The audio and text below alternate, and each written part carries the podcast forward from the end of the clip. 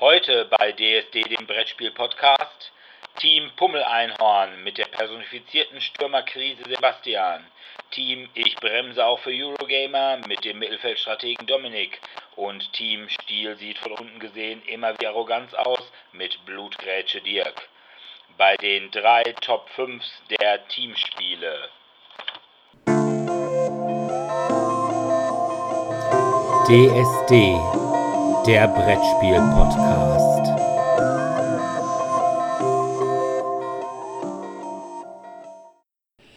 Ja, hallo erstmal und willkommen zur 35. Folge von DSD, dem Brettspiel-Podcast.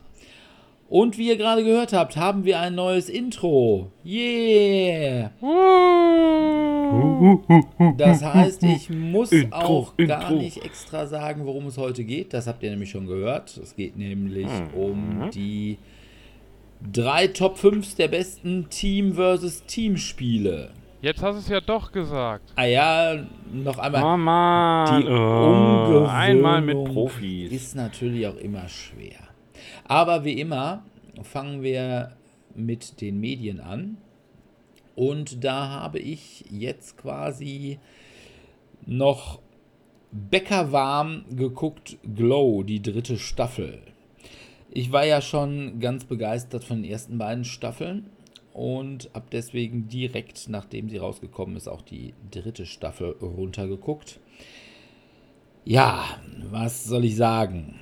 Die Mädels von Glow sind jetzt als Showact in Las Vegas, weshalb auch permanent Baby gesagt wird. Las Vegas Baby. Zum Beispiel, als irgendwann mal das Baby von Liberty Bell wegläuft. Und da wird dann auch gesagt, dass es ein Las Vegas Baby ist. Naja, das Ganze ist ein bisschen ernsthafter als zwei Staffeln zuvor. Es gibt zwar immer noch relativ coole Gags, zum Beispiel ganz zu Anfang, wo Liberty Bell und Zoya the Destroyer sich darüber unterhalten, wie gerade die Challenger startet. Und Zoya natürlich sagt, oh, Amerikanski äh, Weltraum wird bestimmt explodieren. Naja, und das ist halt der Tag, als die Challenger-Katastrophe stattfand und die Challenger explodiert. Upsi. Was dann doch ein bisschen lustig ist eigentlich. Aber Bisschen Ru- sehr schwarzer Humor hier. ja, aber Ruth leidet ein bisschen darunter. Auch ähm, Beirut, die hadert ein bisschen damit, ob und ähm, dass sie lesbisch ist. Cherry Bang hadert ein bisschen damit, ob sie tatsächlich ein Kind will und eine Familie gründen will. Ruth gesteht sich im Laufe der Staffel ein, dass sie Sam liebt und Sam sagt ihr das auch, dass er sie auch liebt. Der verlässt dann aber Glow, um im Film seiner Tochter Regie zu führen. So viele Spoiler hier. Ja, Ja, Debbie will ein bisschen crazy mehr shit. als Ich bin da mitten in Produzentin. der zweiten Staffel und habe keine Ahnung und auf einmal kommt hier alles. Debbie will ein bisschen mehr als Produzentin ernst genommen werden. Also es sind durchaus auch ernsthafte Themen darin. Und zum Schluss gibt es dann noch eine Weihnachtsfeier.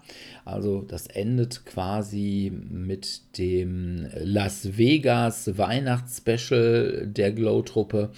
Und ja, das ist dann schon so ein bisschen sehr heartwarming.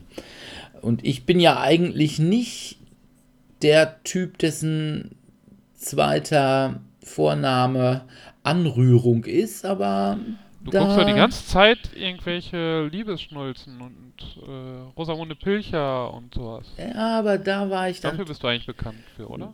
teilweise doch ein bisschen ergriffen, zumal das auch so ein bisschen die Anmutung hat, als würde da alles so ein bisschen auseinandergehen. Und Oh, es ist oh, jetzt auch noch nicht oh. klar, ob es tatsächlich eine vierte Staffel geben wird. Von daher, ich Dritte hoffe es. Ich hoffe, dass es eine vierte. Nee, das ist ja die dritte gewesen. Und Ja, das war jetzt die ich hoffe, dass es eine vierte Staffel gibt. Denn das fände ich schade, wenn das das Ende wäre, obwohl es auch als Ende sehr, sehr gut Ja. wäre. Aber wie gesagt, super dritte Okay. Staffel. Kann ich wieder jedem nur empfehlen. Ich bin ja sowieso der Glow-Fanboy schlechthin. Aber es ist wirklich gut. Und die Charaktere, die sind einfach so, ja, so herzergreifend. Und auch die Entwicklung, die sie gerade in dieser Staffel durchmachen, man gönnt ihnen das einfach so, was da passiert. Ich will jetzt auch nicht zu viel spoilern. Ich habe ja schon so viel gespoilert. Und wo man sich einfach freut und sagt, ach, endlich, so, ach ja, das hat sie wirklich verdient. Also jetzt im positiven Sinne. Also, Glow, dritte Staffel, muss man gucken, aber man muss schon die ersten beiden, äh, muss natürlich die ersten beiden als erstes gucken und dann die dritte.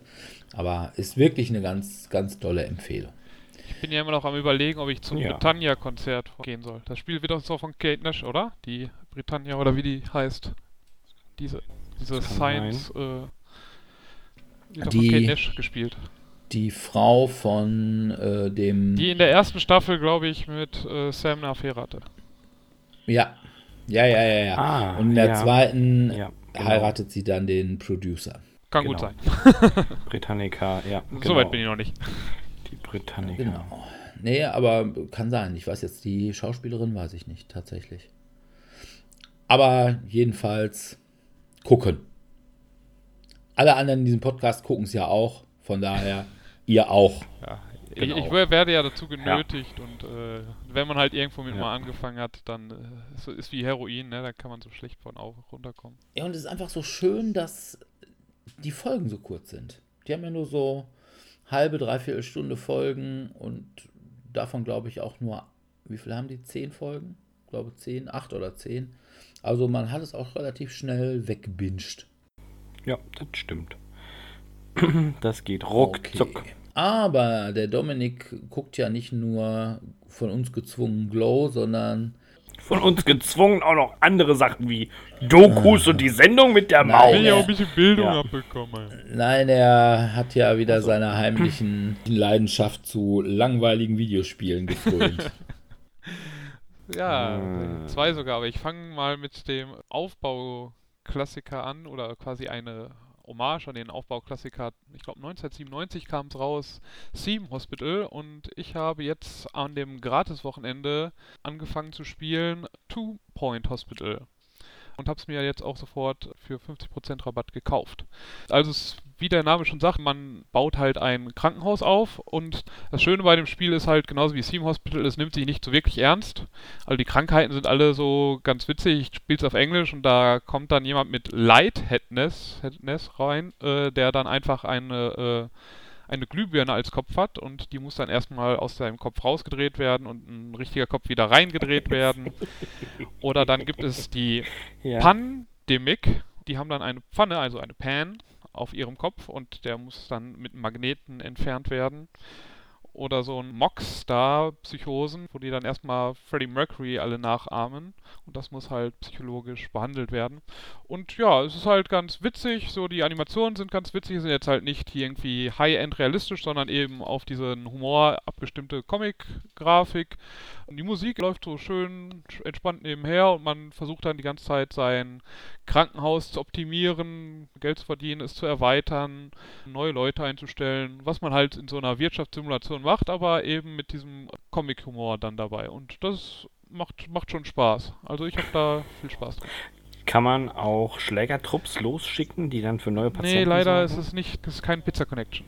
Das, ja, das, das, war, das, das war sehr war schön. Ja. Sehr, sehr lustig. Das war ja, oder du konntest dann entscheiden, ob der gegnerische Arzt vermöbelt werden soll oder ob du einfach nur Patienten brauchst. Ja. Also, also ein, zwei gut, Kritikpunkte ja. habe ich auch. Also es sind, also man hat halt kein freies, komplett freies Speichern, also dass man mehrere Speicherstände hat, sondern einfach nur so ein automatisches äh, Speichern und wenn man halt rausgeht, dann nochmal so ein Extra oder Quicksave kann man halt machen. Also jetzt kein, ich baue jetzt erstmal irgendwas und mache dann hinterher alles nochmal rückgängig, indem ich halt das, was jetzt schief gelaufen ist, nochmal zurückgängig mache, sondern entweder ich spiele, starte das Level komplett neu oder ich spiele so weiter, wie ich es bisher gemacht habe. Es gibt auch keine schwierig unterschiedlichen Schwierigkeitsgrade, also es ist jetzt bis jetzt, ich bin im dritten Level, scheint es mir noch nicht so schwer zu sein, aber also wäre trotzdem ja schön, wenn man unterschiedliche Schwierigkeitsgrade einstellen könnte.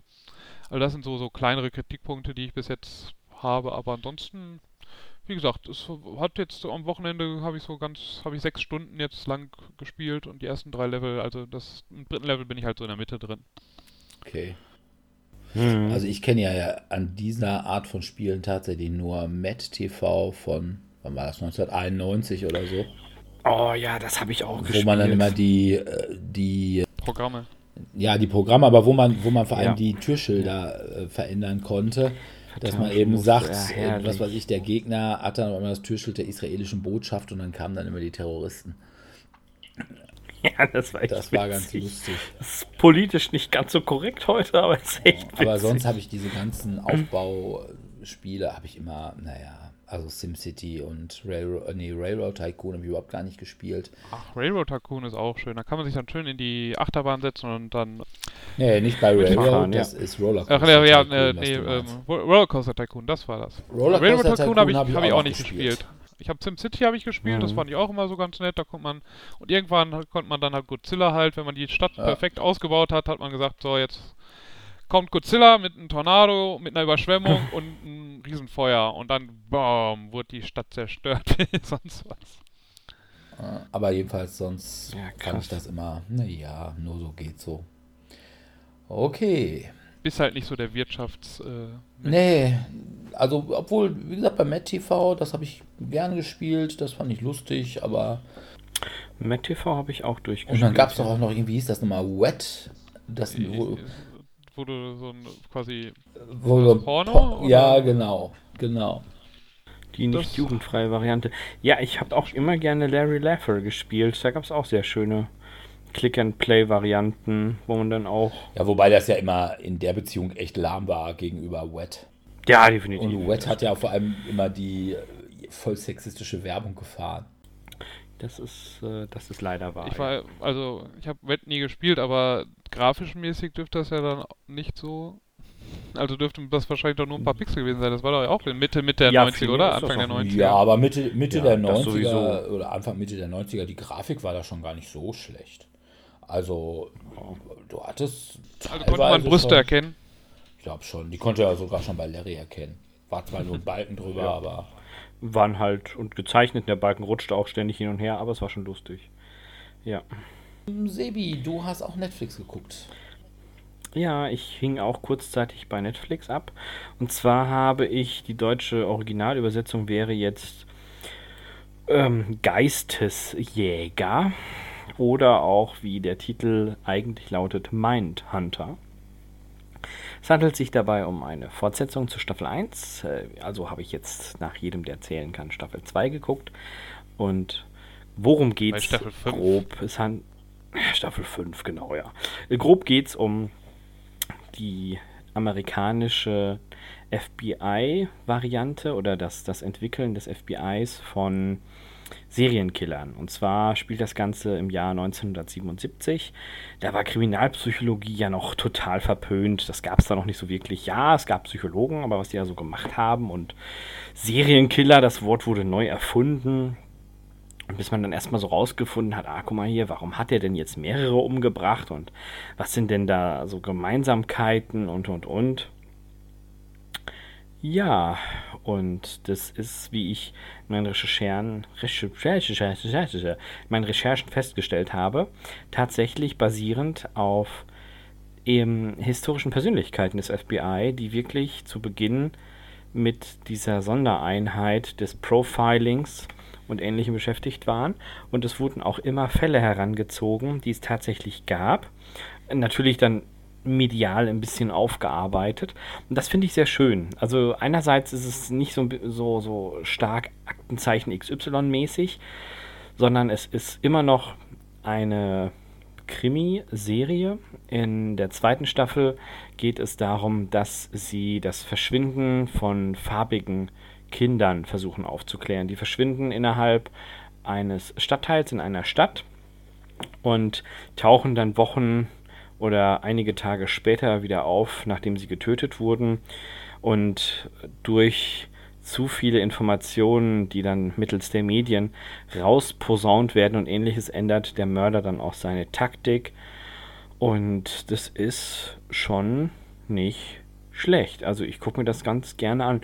Man muss aber auch wirklich dranbleiben. Also im Fokus stehen tatsächlich, ich sage jetzt einfach mal drei Hauptdarsteller. Das sind zum einen der ähm, Darsteller Jonathan Groff, der Holden Ford spielt, einen der, der jüngeren Special Agents, der auch sehr ehrgeizig dahinter ist und äh, sich da ambitioniert mit einarbeitet. Dann haben wir noch Bill Tench, das ist ein weiterer Special Agent, der etwas ja, rüstiger ist, sage ich jetzt mal, und der immer mit viel praktischer Erfahrung kommt und sich aber auch durchaus auf dieses Gespür, das Ford hat, einlassen möchte. Und dann natürlich noch Wendy Carr, eine Psychologin, die die Agenten bei ihrer Arbeit unterstützt. Naja, und dann braucht man halt natürlich andere Darstellungen, äh, Darsteller wie Serienmörder, Ehefrauen, äh, Hostessen, Freundinnen und, und, und, den Chef des FBIs, Barkeeperinnen und Co. Die möchte ich jetzt aber nicht alle erklären. Und ich fand die Serie schön anzusehen, weil es mir immer Einblick gibt in ein Land, wo ich zu der Zeit nie gelebt habe. Also ich würde mir auch gerne mal sowas angucken in Dänemark. Wie haben die das damals gemacht? Gab es da sowas? Gab es da sowas nicht? Aber die Amis sind da einfach, was TV-Produktionen angeht, etwas größer aufgestellt. Und es ist eine, ist eine ganz spannende Serie. Also es ist jetzt nicht so eine Hard Punchline, dass man jede Woche unbedingt weitergucken muss. Aber es ist schon schön. Und es ist so eine Mischung aus True Detective und Madman, sage ich jetzt mal. Also wer das mag, der ist da doch schon ganz gut aufgehoben. Okay. Das ist noch relativ berühmte Serienkiller, ne? Ich glaube, die erste Staffel war Jeffrey Dahmer und ja, äh, genau, mit der Dahmer-Initiative und beim zweiten, ich habe den Namen vergessen, wie der Sam? Son of Sam wird auf jeden Fall auch immer genannt. Also sie interviewen vor allem, das ist so das Spannende, sie interviewen die Größen der Zeit. Wo es dann auch darum geht, dann haben sie die ganze Zeit, oh, wir möchten unbedingt mal hier mit, wie hieß der in der Sekte, der die Schauspielerin hat umbringen lassen. Ähm, ähm, ja, äh, auf jeden Fall. Mir auch gerade nicht. Taucht bestimmt wieder auf. Aber wo er dann halt auch sagt, ey, auf jeden Fall, den möchten wir unbedingt interviewen und das sind halt auch Mitschnitte immer davon. Und äh, was bei diesen Interviews bei rumkam und was hat die ganzen Jungs und Mädels dazu herangetrieben und es ist schon spannend. Vor allem für uns heute ist es ja normal. Also wir kennen ja aus Funk und Fernsehen und leider auch der Realität, dass es solche Gräueltaten gibt wie Serienmörder und und und. Und damals war das halt noch was ganz, ganz Neues, dass man halt darauf gekommen ist, ey, warte mal, das ist alles der gleiche. Und es funktioniert immer in einem ähnlichen Schema. Und das finde ich schon ganz okay. gut. Ja. Gut. Ist eine, ist eine echte Serienempfehlung. Ja, ich war da immer so ein bisschen am drumrum schlawenzeln. Ich dachte mir, ach, ist das jetzt so ein bisschen was wie diese, es gab auch, glaube ich, mal auf RTL oder Sat 1 so eine, so eine Serie, Criminal Minds. Naja, es geht schon in die Richtung, aber es ist nicht so viel. Ähm, dadurch, dass das Team sehr klein ist, gibt es da weniger, wer schläft mit wem und wer ist mit wem zusammen. Okay. Ja, vielleicht gucke ich doch mal rein. Ja, ja. Ich habe nämlich auch geguckt, allerdings noch, als ich im Krankenhaus war, und das heißt auf DVD, gibt es allerdings auch auf Netflix. Und zwar habe ich geguckt, natürlich mal endlich eine oder im Moment die Anwaltsserie Better Call Saul, die erste Staffel. Oh, herrlich. Saul Goodman, herrlich. der Rechtsanwalt, ist bekannt aus Breaking Bad. Er heißt in der Better Call Saul Serie allerdings noch nicht Saul Goodman, sondern es ist quasi die Vorgeschichte zu dem, wie James bzw. Jimmy McGill zu Saul Goodman wird. Und ja, das ist sehr nett. Ich hatte eigentlich was ganz anderes erwartet. Und zwar hatte ich eher so eine wirklich schmierige Anwaltsserie erwartet, wo ich mich durchaus auch drüber gefreut hätte. Allerdings muss man sagen, dass Jimmy McGill eigentlich ja in der ersten Staffel zwar Anwalt ist, aber ein extrem erfolgloser Anwalt und ja, er ist so ein, so ein liebenswerter Schurke. Er ist nicht immer so ganz astrein, aber hat doch irgendwie so wirklich ein gutes Herz. Das sieht man einmal daran, wie er mit seinem Bruder umgeht, Chuck McGill. Chuck McGill ist eigentlich eine Rechtsanwaltslegende und hat allerdings jetzt eine Krankheit, man weiß nicht, ob es eine wirkliche Krankheit ist oder ob das nur eingebildet ist. Er hat nämlich Angst oder er leidet unter Elektrosmog, weshalb er das Haus nicht verlassen kann. Und immer wenn man in sein Haus reingeht, muss man vorher das Handy ablegen und überall alle Batterien rausnehmen und darf überhaupt gar keine technischen Geräte benutzen und solche Geschichten. Das heißt, er kümmert sich wirklich um seinen Bruder. Er hat sein Büro im Hinterzimmer einer vietnamesischen Fuß- und Nagelpflege. Das ist so lustig, um nochmal so einen Einblick zu geben. Immer wenn er reinkommt und es ist echt heiß, da wo diese Serie spielt. Und dann stehen da am Eingangsbereich immer Gurkenwasser, Minzwasser und immer wenn er sich einen Becher möchte, Gurkenwasser ist nur für Kunden. Trinken, Genau, dann kommt diese Dame da angrennt und schreit dann, nein, nur für Kunden, nur für Kunden, ne, ne, ne. Das ist herrlich, herrlich. Man kann sich das echt sehr gut vorstellen. Also, es ist wirklich, zum Schluss macht er dann, sagt er, okay, ich muss mir jetzt irgendwas, irgendein Standbein als Rechtsanwalt suchen. Er hat im Anfang so ein bisschen Pflichtverteidigung gemacht, hatte aber auch wenig Bock zu. Und dann geht er ins Rentnergeschäft, also Testamente und so, und klappert quasi die Altenheime an und spielt da mit den Alten immer Bingo, was die total geil finden und verteilt wie Kätzchenkalender und sowas als Preise. Also es ist schon wirklich sehr schön. Also äh, dieser Jimmy McGill ist einfach wirklich, ja, bei aller Schmierigkeit, die er schon auch hat, ist er wirklich einfach sympathisch und liebenswert. Auf der anderen Seite gibt es noch eine zweite Figur auch aus Breaking Bad und zwar ist das Mike Ehrmantraut, ein ehemaliger Polizist aus, ich glaube, Atlanta oder Philadelphia, der auch nach Albuquerque gezogen ist, weil seine Schwiegertochter da wohnt. Sein Sohn ist im Dienst erschossen worden, der war auch Polizist. Und der ist quasi der Parkwächter vom Gericht. Und mit dem hat im Anfang Jimmy immer die Auseinandersetzung, weil er seine Parkkarte da nicht richtig abgestempelt hat und da muss er entweder nochmal zurück oder muss nachzahlen und also das ist schon ganz gut und dieser Mike Ehrmannschaut, der spielt halt auch bei Breaking Bad eine größere Rolle und ist im Prinzip jetzt dessen Vorgeschichte, ist auch gleich bei Better Call Saul mit drin und auch wie Mike und Jimmy dann teilweise auch zusammenarbeiten, obwohl sie sich eigentlich nicht wirklich leiden können. Also es ist wirklich eine ganz tolle Serie. Kann ich nur jedem empfehlen. Ja, ist wirklich auch schön dargestellt. Also, und man weiß ja grob, wie diese Serie später voranschreitet. Also zumindest die unter euch, die tatsächlich Breaking Bad geschaut haben. Und das Allerbeste ist im Übrigen, da hat Jimmy eine, soll eine ich glaube, so eine Patentanmeldung machen für ja, Tony the Toilet Buddy. The Talking Toilet Buddy. Oh, ja. gib Herrlich. mir da ein ganz großes Ding und soll für Kinder sein, die richtig, endlich nicht mehr die Hose machen gut. wollen. Und dann hat er eine sprechende ja. Toilette, der aber durchaus, man möchte sagen, sexuell aufgeladene Kommentare von sich gibt. Und ähm, ja, das ist dann ein Mandat, was Jimmy dann doch lieber ablehnt. Aber Tony the Toilet Buddy, wenn es das zu kaufen gäbe, ich hätte es schon längst. Definitiv. Es motiviert dich noch mehr, Geschäfte zu verrichten. Genau. Definitiv. Genau. Ja. Gut. Dominik hat noch weiter Video gespielt. Ja, diesmal habe ich den Nachfolger eines der bekanntesten Walking-Simulatoren gespielt, nämlich den Nachfolger von Gone Home. Also Gone Home ist 2013 äh, auf Steam erschienen und ich habe mir jetzt mal das Spiel, was dann 2017 rausgekommen ist, inzwischen mal angetan, weil es, also ich finde halt diese Walking-Simulatoren ich mag die ja ganz gerne, weil die halt einfach so häufig eine nette Geschichte erzählen, schön kurz und knackig sind, sodass man die innerhalb von zwei, drei, vier Stunden durchspielen kann.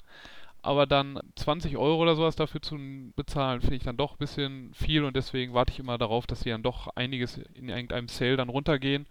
Und ja, ich habe es dann jetzt, ich weiß gar nicht, in einem dieser diesjährigen Steam Sales habe ich dann mal gekauft gehabt und inzwischen durchgespielt. Worum geht's bei Tacoma? Tacoma ist eine Raumstation zwischen der äh, im Jahre 2088 zwischen Erde und Mond, die einer dieser Riesenfirmen gehört und dort ist ein Unglück passiert und wir wurden von der Firma beauftragt, die KI quasi herauszuholen und zu retten und laufen dabei durch die verschiedenen Stationen, durch die Personalstation, durch die Technikstation, durch die Biostation und erleben da die letzten Tage und Stunden der Crew, die auf dem auf dieser Station gearbeitet hat, was sie erlebt hat, immer in so Schnipseln, die dann als so Augmented Reality dann dargestellt werden, wo man nicht die Figuren richtig sieht, sondern die sind durch so farbliche Körperschema dargestellt. Die Person selbst sieht man immer nur so in so einem kleinen Bild, wenn man auf die Person drauf geht. Also wer da jetzt der Techniker ist, wer jetzt die Stationskommandantin ist, wer die Informatikerin ist, wer der Biologe ist und so weiter. Und ja, da entwickelt sich, also da sieht man dann halt von da, wo das Unglück geschieht, bis zu dem Zeitpunkt, bis kurz vor dem Ende und wie es jetzt ausgeht, ob sie es doch noch von der Station schaffen oder ob sie in der Station verunglücken, also sterben, das will ich jetzt noch nicht verraten. Das sollen der geneigte Zuhörer dann doch selbst herausfinden. Wie gesagt, es ist ein Walking-Simulator, wenn man damit nichts anfangen kann, es sei denn, einem interessiert jetzt dieses Space-Thema so viel mehr, dann glaube ich nicht, dass man hiermit was anfangen kann, weil man läuft einfach durch die Räume und schaut sich halt so kleine Videos an, guckt sich Gegenstände an, liest sich kleine Texte durch, die man findet. Also jetzt ist nichts, was es jetzt so revolutionär neu macht, aber es erzählt eine ganz nette Geschichte über halt die Firma, über deren Überlebenskampf und über die KI. Okay. Hört sich ein bisschen an wie System Shock in langweilig. ja, also ohne die Horrorelemente. Ich musste jetzt nicht irgendwie äh, verstört dann. Also ich konnte danach immer noch gut schlafen. Okay, wobei ich jetzt sagen muss, dass ich damals nach System Shock jetzt auch nicht, nicht in den Schlaf gefunden hätte. Ja, so hast du. Wenn diese äh, komische KI da kam, das fand ich dann doch ein bisschen immer. Was will die von mir? Na gut. Gut, kommen wir zu unserem eigentlichen Thema. Team versus Team Spiele. Unsere drei Top 5s. Was ist überhaupt ein Teamspiel? Also ich sag mal, ich habe bei mir einige Ausschlusskriterien. Erstens, ein Teamspiel ist mindestens 2 gegen 2. Das heißt, es muss auch wirklich 2 gegen 2 sein. Nicht diese ganzen, die eigentlich Zwei-Personen-Spiele sind, wo man aber eins sagt. gegen eins und dann, ja, man kann sich genau, das Team aufteilen. Das ist wie bei Schach, als wenn man sagt, so, und einer führt nur die Dame und einer bewegt nur die Springer und einer kann dann nur die Bauern bewegen. Das ist es nicht. Also es muss schon wirklich auch einen Sinn machen. Das heißt, bei mir ist sicherlich kein Star Wars Rebellion, auch kein Ringkrieg. Äh, Star Trek Fleet Captains und auch kein die ganzen Star Rams und Hero Rams, die man ja auch theoretisch, gibt es ja auch Team-Varianten für. Ja, wobei Hero Rams ist ja tatsächlich auch, ja, es ist. Also dann gibt es eine Kooperative, die noch ganz gut ist, aber ich finde diese Team, also gibt es ja dann Free for All, also man kann halt jeder gegen jeden oder das wollte ich gerade sagen, gegen das Team spielen. kannte ich eigentlich nur. Team gegen Team habe ich das noch nie gespielt. Ja, ich also ich habe hab immer nur entweder Free for All oder 1 gegen 1, obwohl ich auch sagen würde, da brilliert, eins gegen eins. brilliert es eigentlich. Ja. Ne? Wobei ich auch sagen muss, ich hatte das ja in dieser äh, geschriebenen Rezension, wo ich das festgestellt habe, dass das als Koop-Modus eigentlich ganz gut funktioniert. Wobei ich dann auch wieder sagen muss, Koop würde ich dann tatsächlich auch gegeneinander spielen. Da muss ich dann nicht unbedingt das Ganze kooperativ haben. Aber als Solo-Modus funktioniert es wirklich gut. Das ist das eine. Dann braucht man, wie gesagt, zumindest bei mir auf jeder Seite mindestens zwei Personen. Das heißt, keine alle gegen einen. Ja, das habe ich auch nicht direkt. ich Also- habe eine, ein, ein Teil, Hm. ein Titel da drin. Da kann sich dann gleich Widerstand regen. Da dürft ihr dann gerne reingrätschen. Ah, Das ist es nicht, aber es Also ist kein Teamspiel. Aber ansonsten dürften alles bei mir bis jetzt Also noch bei die, deine Kriterien mir erfüllen. gibt es also auch Ja, bei mir wird es jetzt auch irgendwann kein ein. Dissent. Und Ja. ja, Also gut. auch kein Fury of Dracula oder sowas, das wäre auch nicht. Genau, das würde auch nicht gehen. Und ja, ich habe eigentlich auch keine Sachen da drin, wo man nicht weiß, wer auf meiner Seite ist, weil wenn ich im Prinzip irgendwelche Social Deduction Spiele habe, wie der Widerstand und nicht weiß, wer auf meiner Seite ist, ist es kein Teamspiel, weil ich weiß ja nicht, wer in meinem Team ist. Ja, aber ich möchte herausfinden, wer in meinem Team ist. Ja, gut, aber deswegen habe ich zum Beispiel auch solche Sachen wie, ah, wie heißt das denn nochmal, Inkognito nicht dabei, obwohl es da im Wesentlichen ja auch darum geht, festzustellen, wer ist denn in meinem Team überhaupt. Na gut, dann fangen wir mal mit Platz 5 an. Und ich mutmaße mal, dass ich zwei Übereinstimmungen habe mit Dominik und ich glaube eine mit Sebastian. Na, da bin ich aber mal gespannt. Überrasch mich, hau raus. Ich fange mit 5 an und das ist bei mir Mhm. Flick'em Up. Flick'em Up, wobei ich sagen würde, Das, Ich habe- Äh, Dead of Winter oder das? ja, ich habe zwar das Dead of Winter, allerdings würde ich sagen, wenn ich es nochmal zu tun hätte, würde ich mir das Western Flick'em Up kaufen. Weil ich glaube, es funktioniert A besser. Man hat zwar bei Flick'em Up Dead of Winter immer noch so diese Sachen mit, es ist kooperativ und man hat mehr Waffen. Aber ich finde diese Zombie-Geschichte teilweise zu overwhelming. Und bei Flick'em Up Dead of Winter kommt es sehr darauf an, auf was für eine Unterlage man spielt. Also man darf nicht auf einer zu glatten Unterlage spielen, sonst hat man keinerlei Chance. Sonst fliegen die Zombies aus der Mhm. Zombie. aus dem Zombie. Turm Fall- so Turm, ja. raus, dass du da ratzfatz hin bist. Also von daher, Flick'em Up Western, das ist schon richtig gut und ich finde, das gibt auch ein gutes Western-Gefühl mit diesen, mit den Shootouts und so. Das ist schon ganz cool. Von daher bei mir Platz 5, Flick'em Up. Ich bin dafür zu ungeschickt, deswegen ist das bei mir äh, nicht auf der Liste gelandet. Okay.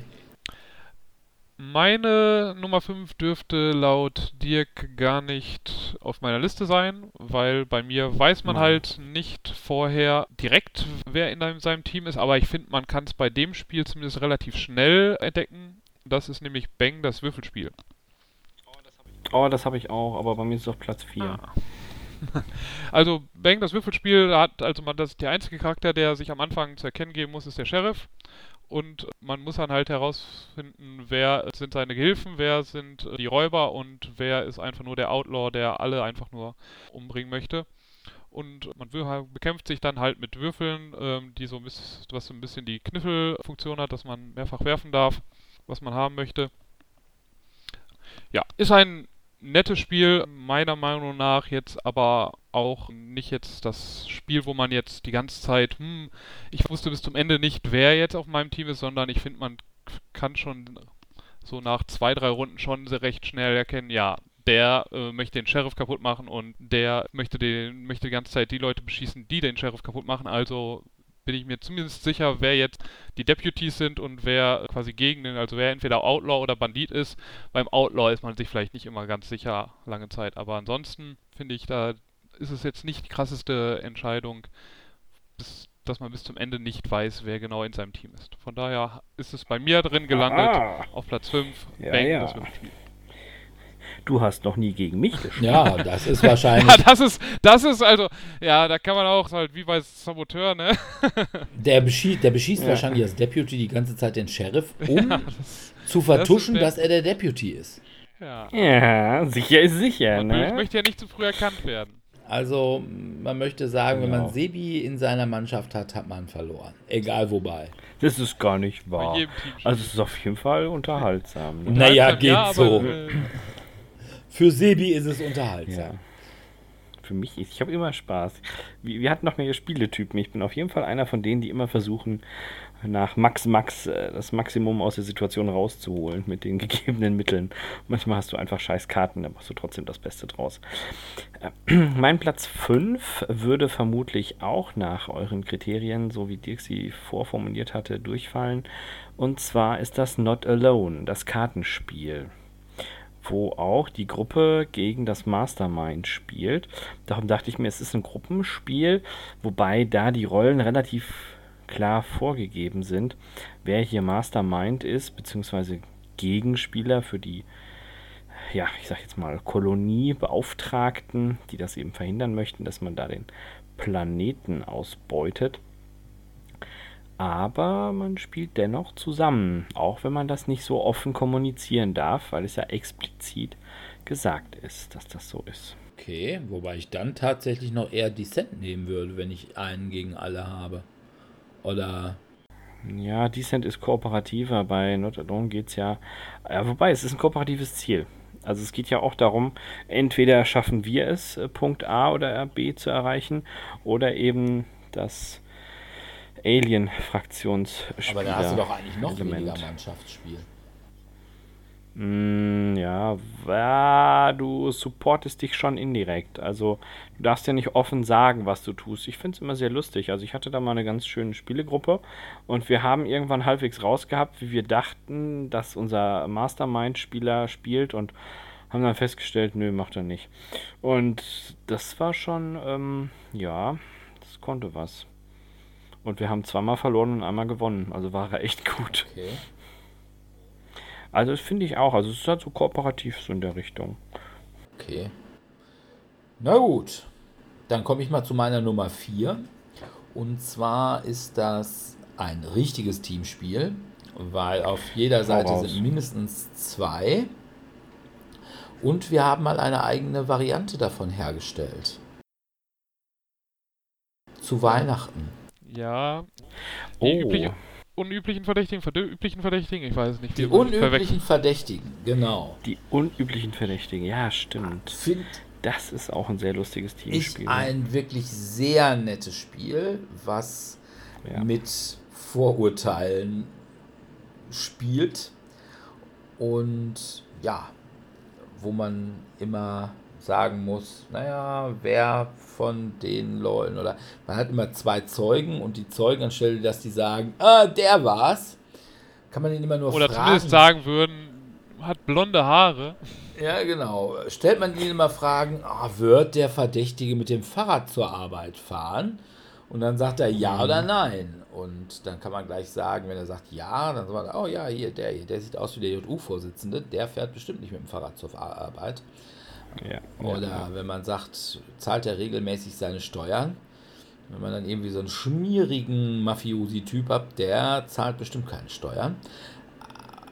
Und ja, der Zeuge ist jeweils Teil der Mannschaft und gibt das quasi an. Und äh, die Restmannschaft muss raten. Von daher ist es so ein bisschen ein ähnlicher Aufbau wie bei einem Spiel, was zumindest bei Dominik und mir wahrscheinlich später nochmal kommen wird. Aber ja, ich finde es sehr nett und wir hatten da mal eine, ja, eine eigene Version gemacht mit unseren Fotos als die unüblichen Verdächtigen und haben die zu Weihnachten den Inhabern unseres Leib- und Magen-Spieleladens geschenkt, wo man das auch noch immer spielen kann. Ja, das stimmt. Liegt immer noch im Tellurian in Dortmund. Haben wir lange nicht mehr gespielt. Aber wir hatten es mal eine Zeit lang, haben wir es mal wirklich wieder. jeden Abend gespielt. Das ist auch echt saukomisch. Ja, und man kann es einfach mit sagen. unbegrenzter Anzahl an Personen spielen. Ja, also. das ist richtig, ja. Gut. So, meine Nummer 4 wurde von Dirk schon angeteasert. Das ist nämlich meine wahrscheinlich erst meine erste Überschneidung, wahrscheinlich gibt es ja zwei mit Dirk, nämlich Codenames. Wo man, äh, in meinem Fall würde ich, ich würde immer Codenames Pictures bevorzugen, Dirk wahrscheinlich dann Codenames Marvel, das wird aber vielleicht gleich nochmal erwähnen. aber da geht es halt, möglicherweise, wer weiß, man, man, man weiß es nicht, man vermutet es nur. Bei Codenames hat man halt zwei Teams. Einmal ein Team Rot, ein Team Blau und die haben verschiedene Karten auf einem, ich weiß gar nicht, es ist einmal 5x4 und einmal 5x5, glaube ich. Ich glaube, je nach Spielvariante ist es ein bisschen unterschiedlich. Kartenauslage. Und da gehört ein Teil gehört zum Team Blau, das andere gehört zum Team Rot. Man darf dabei aber als Tippgeber seinem Team immer nur ein Wort Tipps geben, also ähm, zum Beispiel Ball 3 und dann müssen drei, entweder drei Wörter oder drei Bilder dann dazu passen. Und ja, das sorgt immer für sehr lustige Momente, wenn man dann sagt, das war doch ein total eindeutiger Tipp und die Partner sagen dann, nö. für mich war das überhaupt nicht klar, dass das jetzt, das Ich weiß was nicht, damit, bei mir was sorgt das das auch mit dem immer Ball für zu tun haben ganz viel Augenrollen. Ja, vor allem, äh, Ja. wenn du der Tippgeber bist und deine Mannschaft verzettelt sich total auf irgendwelchen Scheiß und du kriegst den Schweiß auf die Stirn, weil die so doof sind. Weil die alle dann Theorien entwickeln, weswegen das doch irgendwas mit einem Ball zu tun haben könnte. Ja. Ja, was ich das Schöne bei diesem Spiel finde, ist, dass ich bin ja da sehr gerne in der gegnerischen Mannschaft. Dann kann man ja auch mal saublöde Hinweise geben. So getreu dem Motto, das könnte auch ein Tier sein, das ist eine Wurst. Ja, eine Wurst ist ja ein tierisches Produkt. Und er hat ja gesagt, Tier 3. Zwei habt ihr erst raus, damit ist bestimmt die Wurst gemeint. Also das mache ich dann auch sehr gerne. Da bin ich dann auch echt kreativ. Und dann hast du noch recht gehabt und, das, und dann ärgerst du dich. Das ist das Geilste überhaupt, ja. Okay. Sebi hat ja schon seine Nummer 4. Ja, ja, also ich habe ja, wie gesagt, meine Nummer 4 war ja in der Tat Bang, das Würfelspiel. Das hast du ja schon vorgestellt, da brauche ich jetzt nichts zu sagen. Es war in der Tat ein Geschenk. Ich habe das Spiel geschenkt bekommen. Ich kannte das vorher nicht. Und ich habe bis heute immer noch sehr viel Spaß damit. Also ich habe da auch sehr viel Spaß mit. Ich würde nur halt sagen, es ist kein Mannschaftsspiel. Und zwar gar nicht so sehr, ich gebe durchaus zu, dass wenn man nicht gerade mit Sebastian spielt, äh, dass da die, die Teams, also beziehungsweise zumindest das Team Gangster und das Team Marshall ziemlich schnell klar sind. Allerdings hat man immer das Problem mit dem Outlaw. Weil der Ja, okay, ist stimmt, ja. halt immer dazwischen und äh, von daher ist es nicht oftmals nicht klar, wer ist denn der Outlaw. Ja, aber ich meine, zwischen, irgendwann wird es halt auch klar, weil vielleicht schießt er am Anfang noch mit den Banditen, aber irgendwann, bevor dann nur auf einmal zwei Banditen dann hinterher übrig sind, fängt er dann auch an, auf einmal die Banditen zu schießen und dann, Ja, klar. äh, Dann ist auch halt klar, dass er der Outlaw ist. Ja, nein, Ja, das ist also schon, ist schon richtig. Irgendwann ist es klar, aber halt eben nicht, ich sage eben Mannschaftsspiel, beim Fußball weiß ja auch, wer bei Spielbeginn in deiner Mannschaft ist. Aber oftmals zeigt man das übers Trikot oder so. Ja, wäre eine Möglichkeit. Gut. Meine Nummer 3. Das war tatsächlich die erste Überschneidung und ist bei mir auch Codenames. Und zwar Marvel Pictures und Classic in der Reihenfolge. Marvel allerdings wirklich nur mit Leuten, die zumindest rudimentär sich im Marvel-Universum ein bisschen Ich kenne auskennen. Captain America, das muss doch reichen.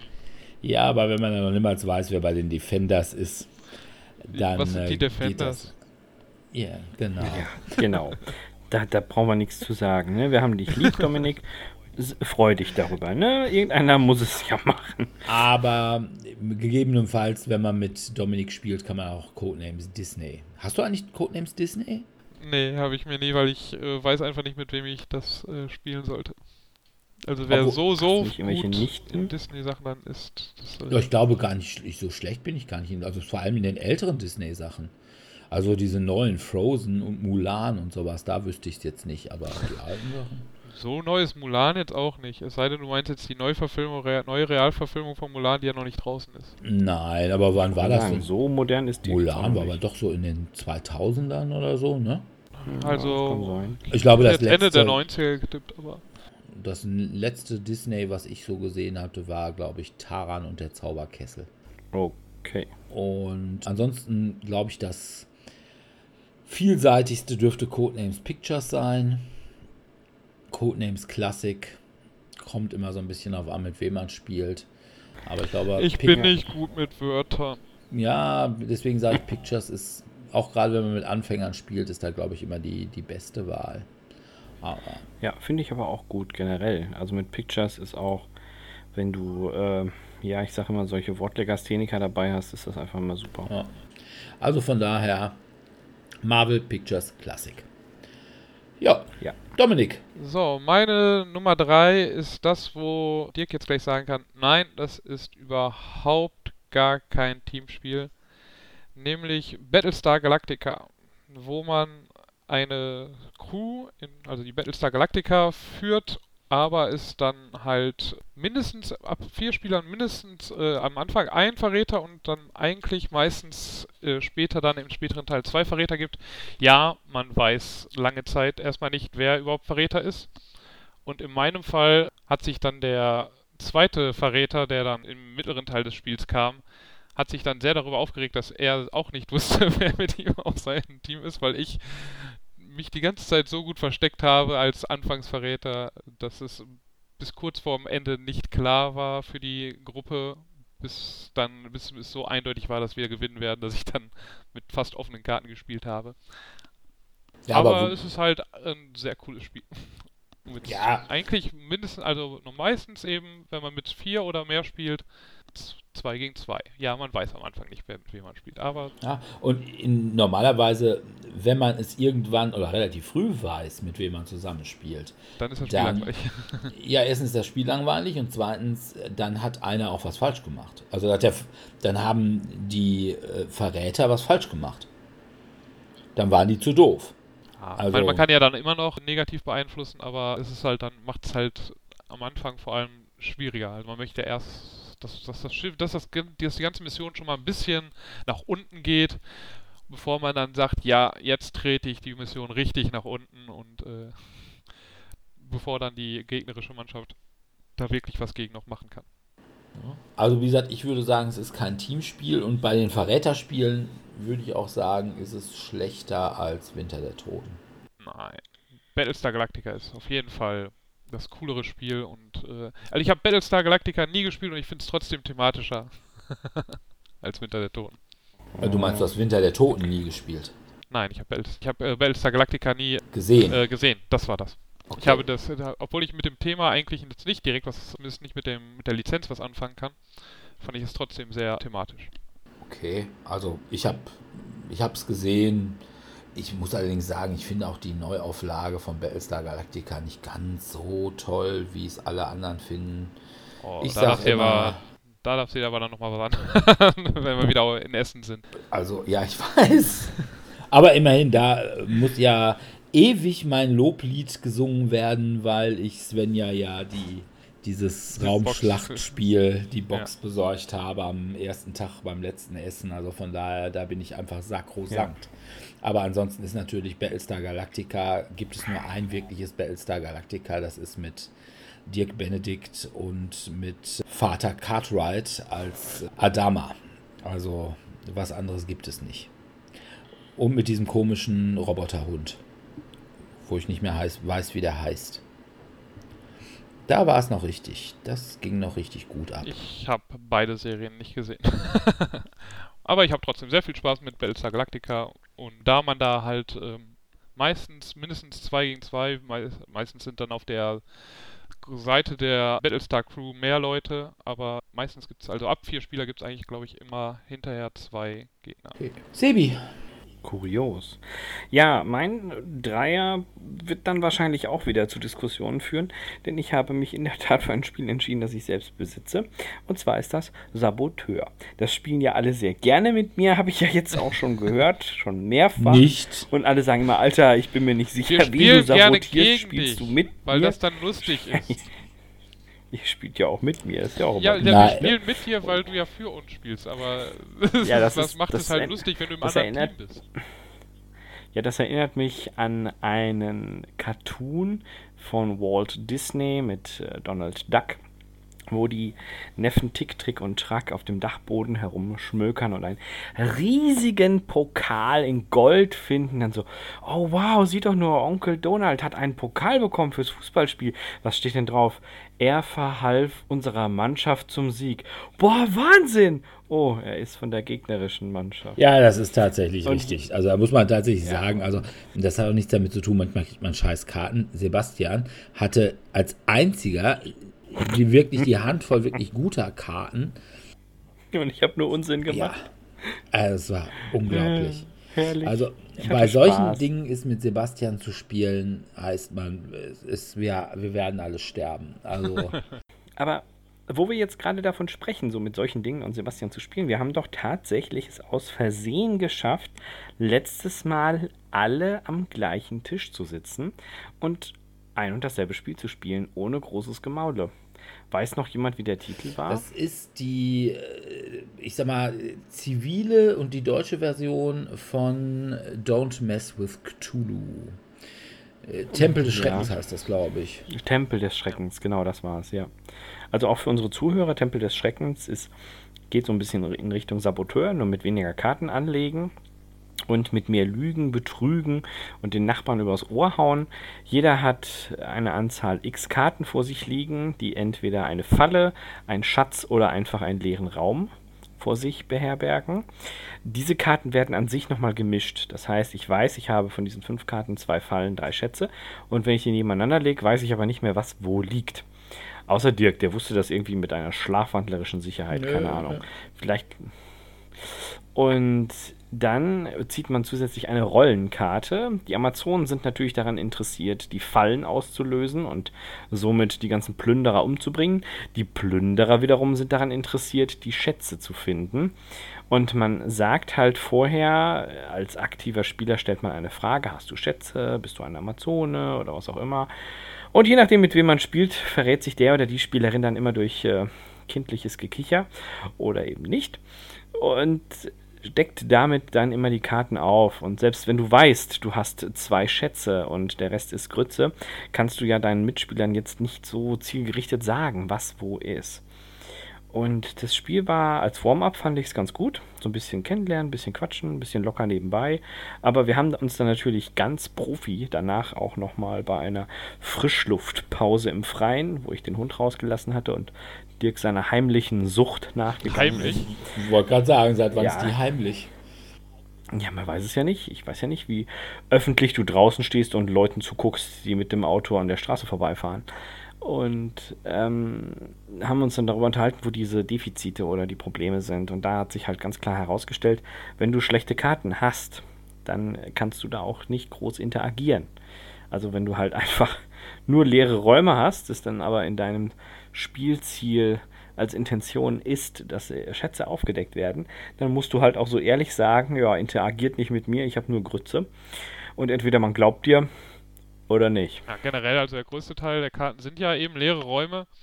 Und wenn man dann leere Räume hat, ist das relativ uninteressant, weil sowohl als sowohl den Amazonen als, als, als halt auch als ja. Wissenschaftler, Archäologe oder was du da bist, Forscher, kannst du deinen Mitspielern immer nur sagen, ja, also zieht nicht bei mir, weil bei mir gibt es nichts zu holen.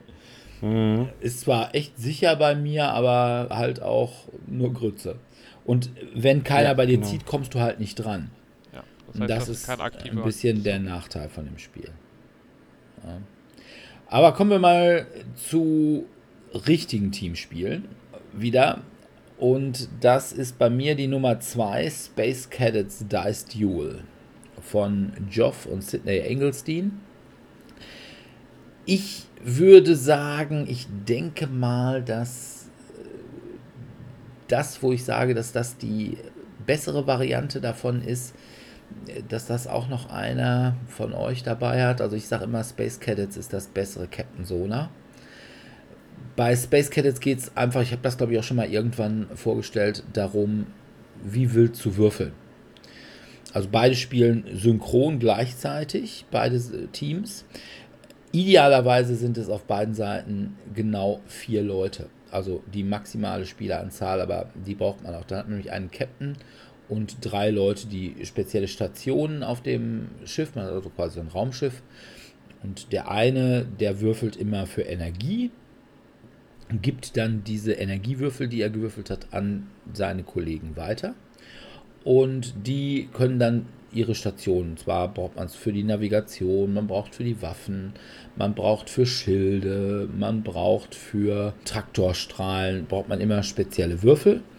Und die kann man aber nur würfeln, wenn man Energiewürfel hat. Und dann versucht man eben quasi seine Station, zum Beispiel indem man die Torpedos auflädt, weil ohne Torpedos kann man nicht auf den Gegner schießen. Es geht schon darum, den Gegner eben aus dem Weltraum zu blasten mit seinen Torpedos. Und das ist super hektisch. Wir hatten das, ich glaube, letzten Sommer mal gespielt, da war es brutal heiß und danach war ich wirklich nass geschwitzt als Captain. Und das, ja, ist ein geiles Spiel. Also hatten auch alle wirklich viel Spaß, obwohl es wirklich nur doofes Würfeln ist. Aber es hat einfach so eine richtig geile Spannung da drin und alle gucken dann, wenn jetzt wirklich der Gegner auf dem Präsentierteller vor einem ist und man jetzt wirklich nur noch ein Teil für das Torpedo, was aus drei Teilen besteht, braucht und derjenige, der an der Waffenkammer ist, würfelt nun halt eben keine Torpedospitze. Und ach, das ist dann schon wirklich spannend und wirklich aufregend. Also ein ganz super Spiel. Es gibt auch eine Erweiterung von. Das ist dann der Die Fighter. Da kann man dann noch mit neun Leuten spielen. Und einer hat dann auf jeder Seite noch so einen kleinen Jäger. Der spielt dann mal mehr oder weniger so ein bisschen alleine vor sich hin. Ob das so wirklich sinnvoll ist, ist eine andere Frage, aber normalerweise, also würde ich sagen, schon die Grundbox reicht, aber am besten wirklich mit den kompletten vier Leuten, sodass man einen Captain hat, der wirklich anweist und sagt, das und das brauchen wir jetzt und macht das jetzt mal. Weil wenn man sonst so vor sich hin würfelt, geht ein bisschen die Übersicht flöten. Und das mhm. äh, hat man eben, wenn man keinen Captain hat, das heißt, wenn man nur gegen 3 gegen 3 spielt oder mit noch weniger gegen noch weniger. Ja, also von daher bei mir Platz 2 Space Cadets Dice Duel von den Engelstein-Brüdern. Habe ich immer noch nicht gespielt. Habe es immer noch nicht geschafft, aber ich habe auch das andere Spiel, was eventuell später noch kommt, nicht gespielt. Meine Nummer 2 geht in die Richtung Codenames, finde ich aber noch ein kleines bisschen cooler, deswegen ist es eben auch höher in meiner Liste, nämlich Decrypto. Bei Decrypto hat jede Gruppe drei Wörter, jedes Team hat drei Wörter, das es sieht und der Teamleader für die Runde bekommt dann hinter so einem Schirm einen Code, also das, was ich, Ball ist auf Platz 1, Zirkus auf Platz 2 und Computer auf 3 und dann habe ich einen Code, der sagt dann 213 und muss dort dann Hinweise geben, so dass meine Gruppe herausfindet, dass mein Code 213 ist, aber die andere Gruppe nach ein paar Versuchen, also nach dem ersten Versuch ist es eigentlich noch ziemlich schwierig, aber nach ein paar Versuchen dann nicht die Wörter herausfindet. Also meine Tipps müssen so vage sein, dass die andere Gruppe nicht herausfindet, welche Wörter ich hier eigentlich die ganze Zeit also dann beschrieben werden. Und wer es geschafft hat, zweimal hinterher die richtigen Code dann hinterher zu herauszufinden, der hat dann gewonnen von der anderen Mannschaft. Und das macht schon sehr Laune. Es ist aber auch wesentlich komplexer als Codenames. Also es macht von, also es ist von der Denkstruktur finde ich es noch schwieriger und auch von der Länge her ist es länger als Codenames und deswegen kommt es ein bisschen seltener auf den Tisch als das ein, wesentlich einfachere Codenames-Spiel, meiner Meinung nach. Aber trotzdem, mir macht es mehr Spaß. Sebi, deine Nummer 2. Ja. Ja, ist jetzt schon fast nicht mehr überraschend. und zwar habe ich mich in der Tat für das von Dirk als leicht verhämtes Spiel entschieden, für Captain Sonar. Einfach weil ich es gespielt habe. also ich, ich, ich kriege auch immer nur von ihm dann erzählt, ja, das ist ja viel toller als Captain Sonar. Mi, mi, mi, mi, mi. Fakt ist, ich habe es nicht gespielt, kann ich nichts zu sagen. Das ist wie mit, oh, wir haben ein neues Himbeereis, das ist viel besser als das alte. Ja, habe ich nie gegessen, kann ich ja nicht sagen, ich mag kein Himbeeren. Sebi, wir ähm, können dich halt auch keiner Mannschaft zumuten, ne? Ja, ihr seid auch, also als ich das das letzte Mal gespielt habe, haben wir gewonnen und dann danach das Mal auch. Und es lag nicht nur daran, dass unser Gegenüber so nah Echolot-Offizier leicht akustisch eingeschränkt war. Ne? Also, und wir gewannen nur durch Zufall, weil ich irgendwann ganz am Anfang, einfach weil ich es konnte, mal eine Mine gelegt habe. Dann bin ich weggefahren und dann sind die da irgendwann reingefahren. Das machte einen Bumm. Das war sehr lustig. Ja, also von daher ja, was soll ich noch sagen? Captain Sona, ich gehöre in die eine Mannschaft, die anderen gehören in die andere Mannschaft und die auf meiner Seite haben schon so gut wie gewonnen. Es ist unterhaltsam, ich mag das wirklich. Man muss sich halt konzentrieren. Es ist interaktiv, es ist eine klare Strukturtrennung, nicht zuletzt aufgrund des riesigen Bildschirmtrenners in der Mitte des Tisches. Das ist echt unterhaltsam. Wobei ich sagen würde, weshalb bei mir Space Cadets Dice Duel vor Captain Sona ist, obwohl die Spiele, ja, vom Spielgefühl finde ich sehr ähnlich sind, ist bei Captain Sona gibt es eine Rolle, nämlich die des Captains, die extrem langweilig ist, finde ich. Also ich weiß nicht, ob wir das sogar in Bielefeld zusammengespielt haben, wo auf der anderen Seite die sein. akustische Herausforderung war. Da war ich Captain und ja, als Captain konnte halt sagen, okay, geradeaus, links, rechts, Play, hast du nicht gesehen, was relativ uninteressant ist. Aber. Bis dein Maschinist sagt, nee, rechts können wir gerade nicht. Genau. Maschine ist kaputt. Ja, du musst genau. ja immer deinen Maschinisten fragen, können wir äh, rechts? Ja. Und der sagt dann, jo, können wir rechts? Ja, super, dann gehen wir rechts. Also, die Rolle finde ich da relativ langweilig. Also, von daher, ja, wenn man es zu dritt spielt, ist es vielleicht, also, also quasi zu sechst, also drei in einer Mannschaft, ist es vielleicht interessanter, weil dann der Captain gleichzeitig der Maschinist sein kann. Aber zu viert würde ich, also wie gesagt, wenn ich dann die Auswahl habe, Space Cadets Dice Duel oder Captain Sona, würde ich Space Cadets Dice Duel sagen. Hm, ich habe es halt noch nicht gespielt. Ich kann mich leider nur wiederholen. Aber beide Spiele haben das Problem, dass man eigentlich acht Leute braucht, genau, um das zu spielen und die dann auch Bock drauf haben. Also, ja. Leute, die Bock drauf also bei Captain Sona würde ich sagen, mit sechs Leuten wäre es sogar besser.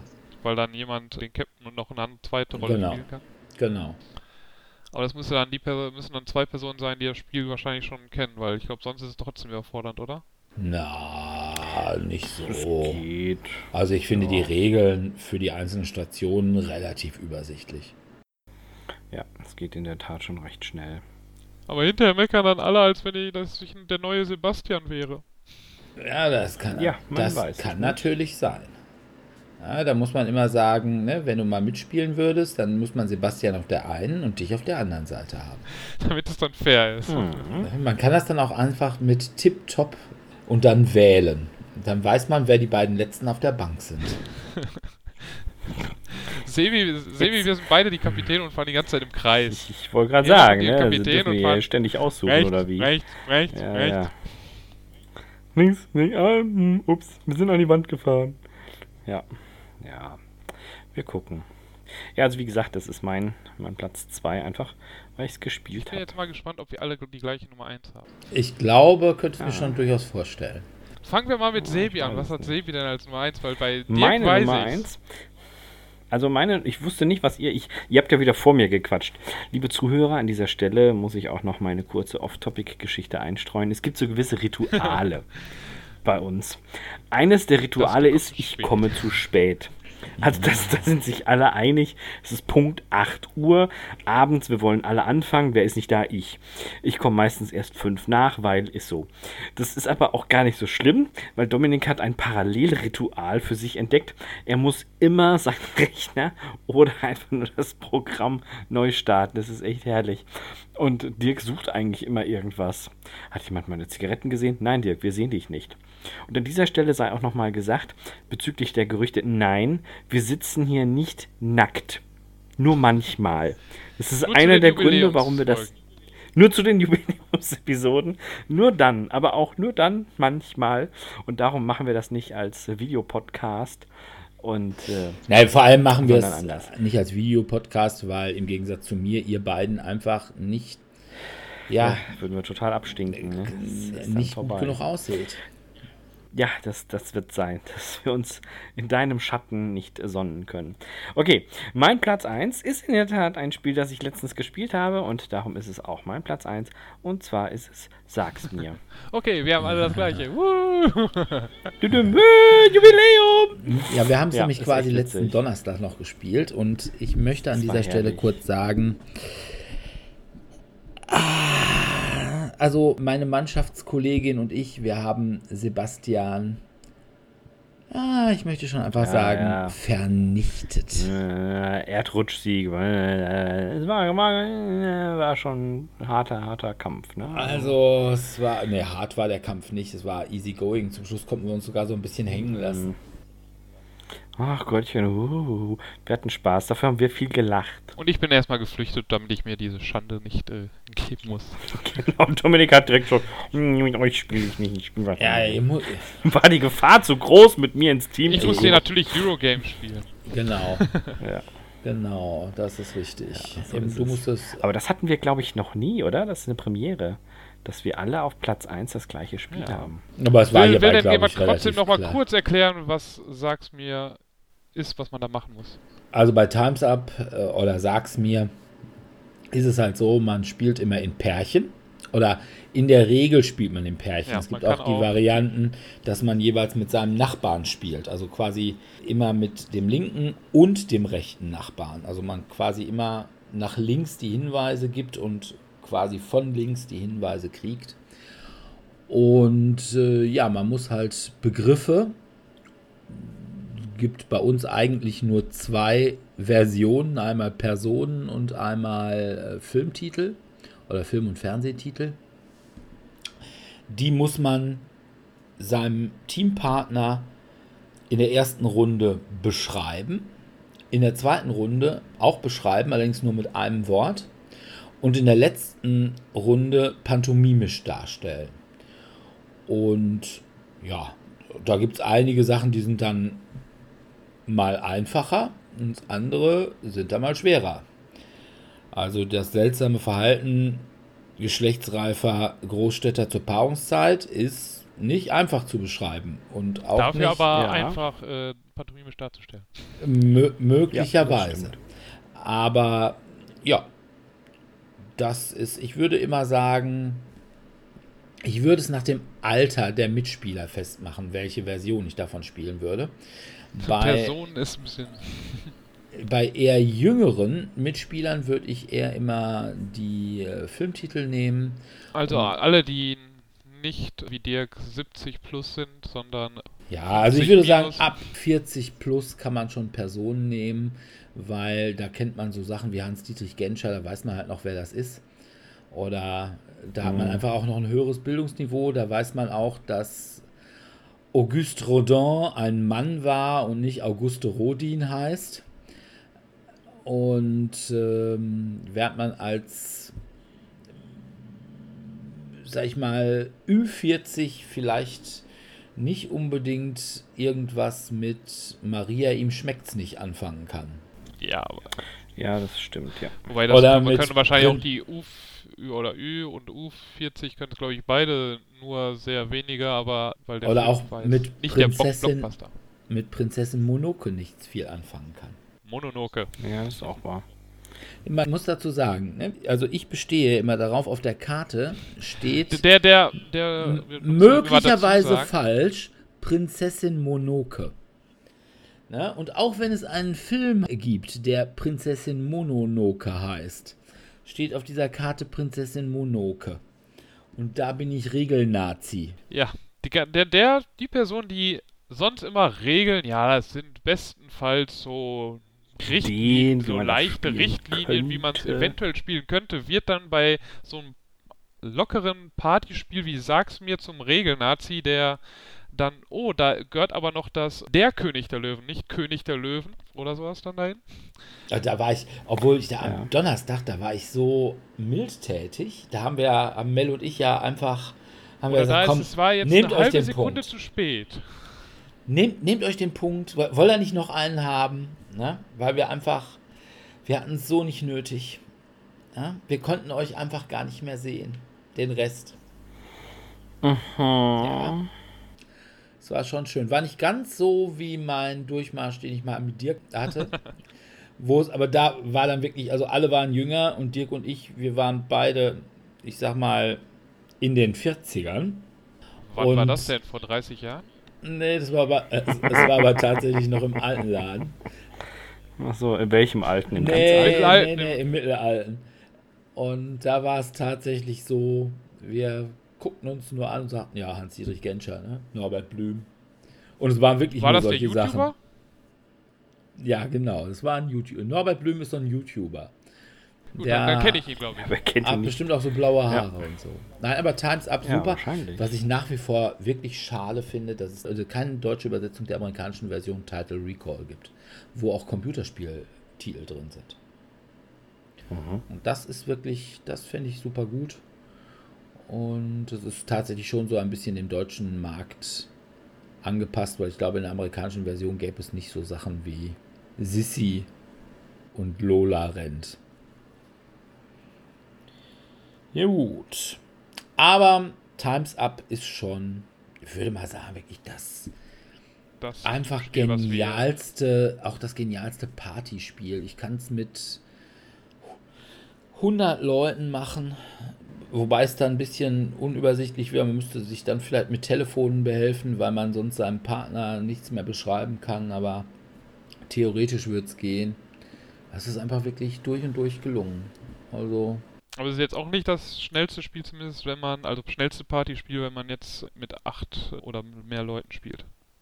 Das ist richtig. Also, also es ist schon dann, dann ist es jetzt kein, kein, genau, dann ist es kein, also die meisten Partyspiele gehen ja dann irgendwie halbe, dreiviertel Stunde. Das kann dann schon mal länger dauern. Das ist richtig. Allerdings muss ich ehrlich sagen, das ist einfach ein Partyspiel, wo ich sagen würde, das kann man auch auf, mal auf einer Party spielen. Ansonsten muss ich ehrlich sagen, so Sachen, die auch als Partyspiel gehandelt werden, würde ich sagen, also wenn das auf einer Party, auf der ich wäre, gespielt würde, da würde ich sagen, oh. Wo ist der Alkohol? Hier, ja, also, ne, also die Party musst du dir erstmal wirklich schön saufen. Also, das würde ich schon sagen. Aber, naja. Aber Times Up ist halt auch so ein Spiel, was man theoretisch sogar sich selber basteln kann. Muss man so, ich meine, kann auch kaufen, kostet glaube ich, was weiß ich, 12 Euro oder so. Ja, irgendwie so um den Dreh. Ist nicht so teuer. Ist ein schönes Spiel. Ich mag das ja, wirklich sehr gerne. Also, wie gesagt, also ich spiele das auch gerne in der Schule mit den Schülern. Das klappt ja, ganz gut. Ist sicherlich also auch eines meiner insgesamt Lieblingsspiele. Also wenn gesagt wird, Spiel mit Times Up, sage ich in den seltensten Fällen, ach nee, will ich nicht. Allerdings kannst du Pech haben. Je nachdem, wen du als Partner zugelost bekommst. Hi! Sowas. ja, was aber jetzt so bei unserer Top 5 aufgefallen ist, es gibt eigentlich keine wirklichen Kriegsspieler hier, ne? Also, weil so Kriegsspiele nee. sind ja so auch so häufig prädestiniert dafür. Also, wenn man jetzt, also ich bin jetzt wirklich kein Kriegsspieler, von daher kenne ich die ganzen Spiele wieder nicht, aber so Axis and Allies oder sowas, wo man halt aber das sind dann wieder keine Mannschaftsspiele, sondern das wären Zwei-Personen-Spiele. Ja, aber Access in Allies ja. spielt ja nicht mit zwei Personen. Also kann man auch, aber das finde ich dann doch schon, also da finde ich dann schon, äh, dass jemand die Deutschen, jemand die, ich weiß gar nicht, Ital spielen Italiener? Ne, die Japaner spielen auf jeden Fall mit. Und dann die Russen, Amerikaner und Briten, glaube ich. Ich glaub, also ich, ich glaub, glaube, das, fünf, das glaub, einzige Mal, dass ich in meinem Leben Access and Allies gespielt habe, da war ich noch, war ich noch auf der Schule. Das muss in den 80ern gewesen sein. Das muss also auch noch irgendwie so eine ganz vorsintflutliche Version gewesen sein. Und ich meine, da hätten wir das nur zu zweit gespielt. Aber ich, ich muss ehrlich sagen, ich habe auch wirklich keine aktive Erinnerung an dieses Spiel. Aber also ich habe es zu Studentenzeiten ein, zwei Mal gespielt. Es war dann ganz witzig, wenn man dann mit seiner billigen Infanterieeinheit die mühsam erkämpfte Lufteinheitenflotte von jemand anderem dann abballert, weil der andere einfach kein Würfelglück hat und man selber dann genau die richtige Zahl wirft. Ja. So, ich habe mit meiner kleinen Infanterieeinheit einfach mal so eine Flugzeugstaffel abgeschossen. Okay. Nein, aber von daher, ich meine, ich bin sowieso jemand, ich mag die, diese wirklichen Kriegsspiele nicht so unbedingt. Also von daher Memoir 44 wäre ich jetzt kein großer Freund von. Aber auch Battlelore könntest du, glaube ich, auch theoretisch mit Vieren spielen, wobei ich nicht wüsste, ob es da offizielle Regeln für gibt. Aber das sind zwei Spielerspiele. Oder auch hier die ganzen, was weiß ich, Squad Commander oder äh, Rommels War in Afrika, also diese wirklichen COSIM-Spiele. Also eigentlich sind das wirklich dann zwei Spieler-Spiele. Und da ist, du kannst sie möglicherweise aufteilen, indem man sagt, okay, pass mal auf, du hast diese Einheiten und du hast diese Einheiten, aber eigentlich, ja, ist es das nicht. Es ist ein Spiel, was dann künstlich ja zu mehr Personen ausgebaut wurde. Oder auch, ja, Star Wars. Also wenn es wirklich mehrere Fraktionen gibt, dann geht sogar. Wobei ich halt beim, also bei Ringkrieg gibt es ja theoretisch auch mehrere Fraktionen, aber da teilst du dir dann die Würfel und das finde ich dann halt blöd, weil ich möchte, da, möchte die Auswahl haben, die, also wenn ich jetzt, macht es macht halt einen Unterschied, ob ich jetzt acht Würfel würfle oder vier Würfel würfel, weil acht habe ich dann doch noch eine bessere Auswahl, was ich jetzt in welcher Reihenfolge nehmen möchte. Bei vier, wenn ich dann habe ich schneller mal so Würfelpech, oh, damit kann ich jetzt gar nichts anfangen. Also, ich weiß es nicht. Ich hätte bei dir allerdings tatsächlich Shadow Amsterdam in deiner Liste noch irgendwo erwartet. Ja, das wäre, glaube ich, Platz 6 gewesen. Ich fand jetzt, also ich wollte jetzt mal Bang mal wieder erwähnen. Ich wusste jetzt, hatte mich ja nicht mit Sebi diesmal abgesprochen, weil Sebi ja zu spät kam. Ja, wie immer. so, dass man jetzt nicht dann doch nochmal irgendwie mal schnell was getauscht hätte. Also ich wollte mal Bang mal wieder erwähnen, weil ich das auch mal ganz gerne wieder spiele. Aber ansonsten muss ich ehrlich sagen, so wirkliche Mannschaftsspiele gibt es gar nicht so viele. Wenige, ja. Also gibt Wenige. massenweise einer gegen alle.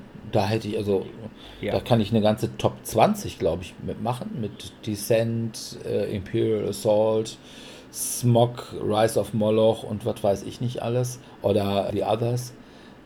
Aber. Mansions of Madness. Erste Edition. ja, erste Edition, genau. Aber die, Aber, die gibt es nicht mehr. Die wurde aus äh, dem kollektiven Gedächtnis gelöscht. Ah, es war auch nicht schlecht. Aber es war halt dann tatsächlich, da musstest du halt den Overlord spielen wie ein gnädigen Rollenspiel-Spielleiter. Also, weil du hättest, normalerweise konntest du halt die, die Spieler so apl abledern, dass, also ich würde sagen, du dass konntest... keinen Spaß mehr damit mehr haben. Ja, du konntest letzten Endes meines Erachtens ja, als, als Overlord bei der ersten äh, Edition von Mansions of Madness, wenn du wirklich es drauf anlegst, konntest du nicht verlieren. Also du musstest schon mhm. aktiv, wie ein, wie ein Rollenspielmeister, musst du halt sagen, okay, ich gebe den Leuten, ich will denen schon eine gewisse Spannung geben, aber ich will auch, dass sie zum Schluss gewinnen. Oder zumindest im großen Endkampf dann glorios untergehen oder sowas. Aber nicht, ich halte euch im ersten Raum damit auf, dass ich alle Nasen lang da irgendwie einen labberigen Kultisten oder eine Hexe spawnen lasse. Und das war einfach möglich. Außerdem hatte Willen des Wahnsinns zumindest einige von den Abenteuern das Problem, dass je nachdem, wie du die Wahl getroffen hast zwischen den einzelnen Enden, äh, dass die dann auch broken waren. Das heißt, dass die nicht gelöst werden konnten. Das ging einfach nicht. Ah, okay. Das finde ich ja dann auch mal doof, wenn man sich da in so einer Sackgasse gespielt hat. Ähm, was es auch, glaube ich, als Teamspielvariante gibt, zumindest eben, ich glaube, in der, also hier Zug um Zug, die Asien-Karte hat, glaube ich, so eine Teamspielvariante, aber die habe ich, ich habe, also ich habe Spiel Zug um Zug mal ganz gerne, aber dann spiele ich meistens entweder das Standard Zug um Zug oder Zug um Zug Europa, weil so gern spiele ich dann Zug um Zug auch nicht, dass ich jetzt mir die ganzen Spezialkarten dann noch kaufen müsste mit den Spezialregeln. Und ich meine aber, in Asien gab es irgendwie so eine äh, Koop-Regel, hätte ich mal gelesen. Das weiß ich nicht. Also äh, Zug um also Zug Asien. Halt, äh, 2 gegen 2 dann spielst, wenn du Habe ich auch noch nie gespielt. Ich habe Zug um Zug spiele ich tatsächlich auch nur auf ähm, Tablet. Also ich habe auch keinen Zug um Zug als, als Brettspiel hier bei mir stehen. Und da spiele ich tatsächlich mittlerweile am liebsten äh, die Deutschland-Variante noch vor der Europa-Variante und äh, der, äh, der klassischen Amerika-Variante, weil die Deutschland-Variante ist schon ziemlich, die ist so ein bisschen, ja, so ein bisschen beefiger. Es gibt halt so eine Strecke, die mitten durch Deutschland geht, die wollen alle haben. Und äh, da nimmt man sich dann öfters auch schon mal was weg. Da muss man Umwege gehen und das ist nicht, nicht gut. Allerdings ist es, wenn du diese Variante kennst und die anderen kennen die nicht, dann lederst du da auch alle ab. Weil die meinen immer, ah, ich gehe die kleinen, wo, wenn du außen rum gehst, das sind immer so ein, zwei, brauchst du dann nur für äh, eine Strecke und dann nehmen die die und wenn du durch die Mitte gehst, halt musst du schon, musst es halt so ein bisschen sammeln und es ist natürlich dann auch so ein bisschen, ja, da hast du so ein bisschen Schweiß auf der Stirn. Nimmt mir die jetzt keiner weg, bevor ich die quasi in einem runterbauen kann, dann, naja. Aber ja, mag sein, dass es da eine Teamvariante gibt, aber das weiß ich nicht. Aber wie gesagt, sonst sind mir auch gar nicht so viele, ja, wie gesagt, Incognito wäre mir noch eingefallen. Das ist das mit dieser Maske, die gleichzeitig so eine Art Würfelbecher für Murmeln ist. Ich weiß nicht, ob ihr das kennt. Ich ist auch ein Turnier gespielt. Ist auch ein Spiel, glaube ich, aus den 80ern. Hat, glaube ich, war, glaube ich, auch sogar mal Spiel des Jahres. Ja, es könnte sein. Es sagt mir zumindest vom Namen her was. Und äh, wenn es so ein altes Spiel ist, dann ist die Wahrscheinlichkeit recht hoch, dass es mal Spiel ja. des Jahres war. Und mhm. dann, ja, dann gibt es aber auch noch so, ich sag mal, wo ich immer frage, sind das eigentlich Brettspiele? So, ich glaube, Crokinole ist das. Ja, wo das man auch, das spielt ja eigentlich auch meistens, glaube ich, doch eins gegen eins, aber es gibt, glaube ich, auch Team-Varianten da. Bei, ja. ja. Und ja, von daher sind gar nicht so viele Teamspiele. Wobei ich eigentlich. Ja, es gibt dann auch also so Partyspiele halt, ne, weiterhin. Also so einfach Tabu dann, ne, was halt auch in Richtung ja, okay. geht. Ja. Wo du einfach irgendwie gruppenmäßig äh, Spiele, Charade oder sowas, ne, was man so früher gespielt hat, bevor man irgendwie mit Spielen, richtigen Brettspielen oder sowas angefangen hat. Ja, gut, das ist richtig. Das ist richtig. Ja, ja gut, dann sind wir soweit durch, ne? Jo. Gut. Dann sind wir soweit durch und wir bedanken uns bei unseren Zuhörern fürs Zuhören. So sei es. Und hoffen, dass ihr auch in zwei Wochen wieder bei uns reinhört. Da werden wir uns alle Jahre wieder mit unseren Erwartungen, Hoffnungen und dem, was wir uns auf der Messe dringend ansehen wollen, beschäftigen. Apropos Messe, an dieser Stelle sei gesagt, es gibt die Möglichkeit des Meet and Greet von uns und euch, unseren heißgeliebten Fans, vorbeizukommen. Na gut, also so sei es. Wir sehen uns oder hören uns eher gesagt in, in, ähm, in zwei Wochen wieder und wenn ihr möchtet, natürlich auch live auf der Messe. Wir könnten mal so ein Messe-Special machen, live auf der Messe aufgezeichnet. Ja, ich mache ja mehrere Messe. Ich werde auch dieses Jahr wieder ein paar Interviews auf der Messe führen. Ja. Und von daher schauen wir mal. Also ihr hört hier große Ausblicke. Aber hier, in werfen ihre Schatten. zwei Wochen werden wir halt erstmal uns damit beschäftigen, was wir so auf der Messe erwarten und wofür wir uns auf der Messe besonders interessieren.